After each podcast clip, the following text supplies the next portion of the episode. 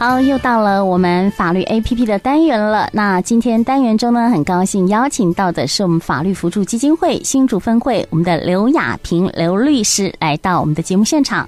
刘律师您好，呃，主持人各位警广听众大家好。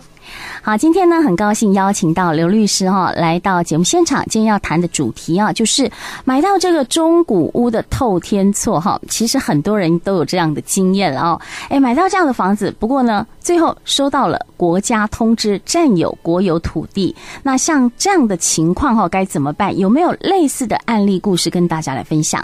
嗯、呃，好的。呃，今天要跟大家分享的一个案例是那个一个甲。他在民国的一百零三年的三月间，以新台币六百万元，向已购买新竹县琼林乡呃富林路某中古屋的透天处作为店面使用。那甲开心入住四年后，在一百零七年的二月初，甲收到财政部国有财产署中区分署新竹办公室寄发国有土地的使用补偿金的缴费通知书。哦，这时候甲才知道自己购买的中古屋竟然占用国有土地三平方公尺。甲气愤的要减少买卖价金一百万元，但是乙不肯。那甲要如何处理呢？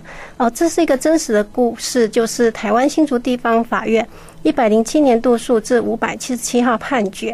那以下律师会把甲，呃，甲在法律上称为买受人，乙在法律上称为出卖人。那为了讲解方便，以下就会以出卖人跟买受人作为讲解。嗯，是。那请教一下哦，我们刘律师就是呃，刚刚说这个甲方买受人哦，如果买到了这样子中古屋，那又是占用到这个国有土地三平方公尺，呃，这样算不算是有瑕疵的这个房子啊？为什么是瑕疵呢？哦，当然是啊。为什么会是瑕疵呢？因为在这个案例里，哈，买受人他随时会面临遭受国有财产局请求拆除的风险，会居住得很没有安全感，常常提心吊胆。这个在法律上就是一种瑕疵。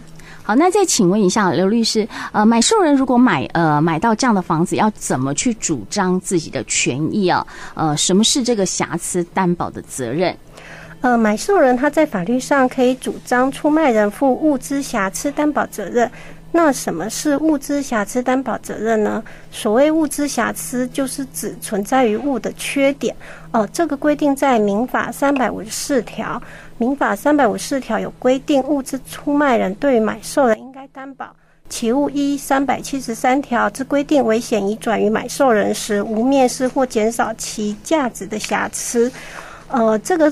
比较是法律的用语，简单来说就是出卖人应该担保其物交付给买方时要具备出卖人所保证的品质。如果不具备出卖人保证的品质，买受人是可以依据民法三百五十九条的规定来主张两个权利，呃，就是向出卖人主张解除契约，或是主张要减少买卖价金。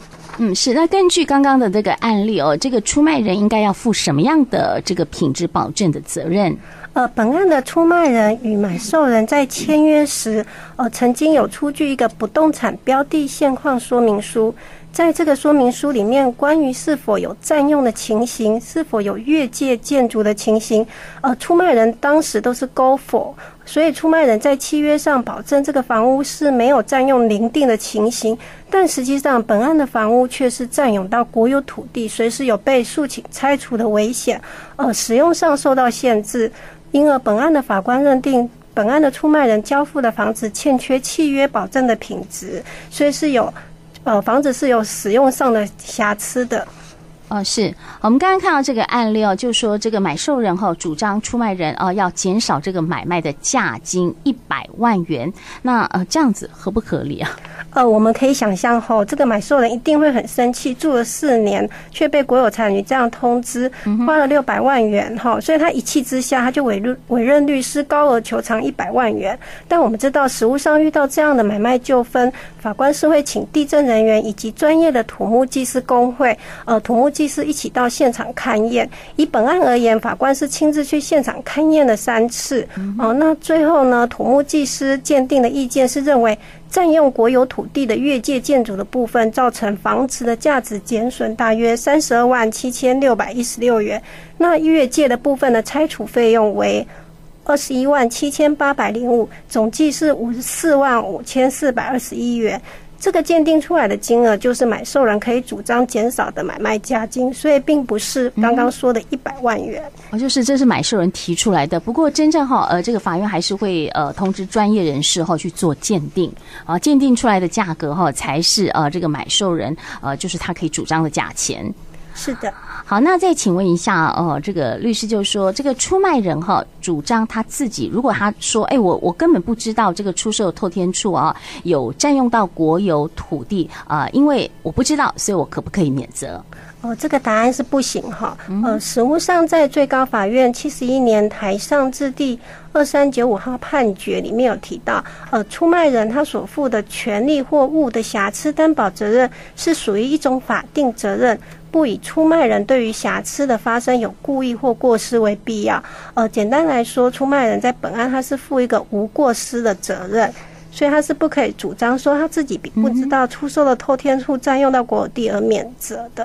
哦，是。那后来这个案子后，法官是怎么判决的呢？呃，就如同刚刚律师所说的，法官其实是会依据呃专业的土木技师工会做的鉴定报告，呃里面所提到的合理的金额去做适当的判决，并不是说啊买受人单方他提出要减价一百万元，法官就会做这样的判决的。嗯，所以法官哈他还是会就双方哈状双方的状况哈做一个比较合理的判决。是的。嗯哼，那我想请问一下律师，就是呃，一般我们就是说甲方跟乙方哈自己互相的买卖，那呃，一般我们知道说买房子的话呢，有时候会通过透过这个中介。那如果透过中介的话，这个是不是跟这个买凶宅啊类似？就是说你要实实际上你就是要告知啊。如果说你没有告知的话，其实你是不能免责的。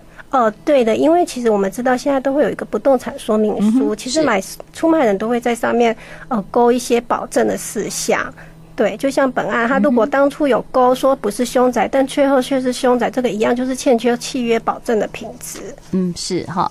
好，那根据呢，我们今天呢探讨的这个主题哦，我们的律师有没有其他需要再呃多做补充的？呃，民众如果有遇到任何的法律问题，都可以就近向各地的法服分会申请辅助或是法律咨询。那新竹分会的预约电话是零三五二五九八八二。那在此谢谢主持人以及听众朋友的收听，希望今天的解答能让大家有所收获。拜拜。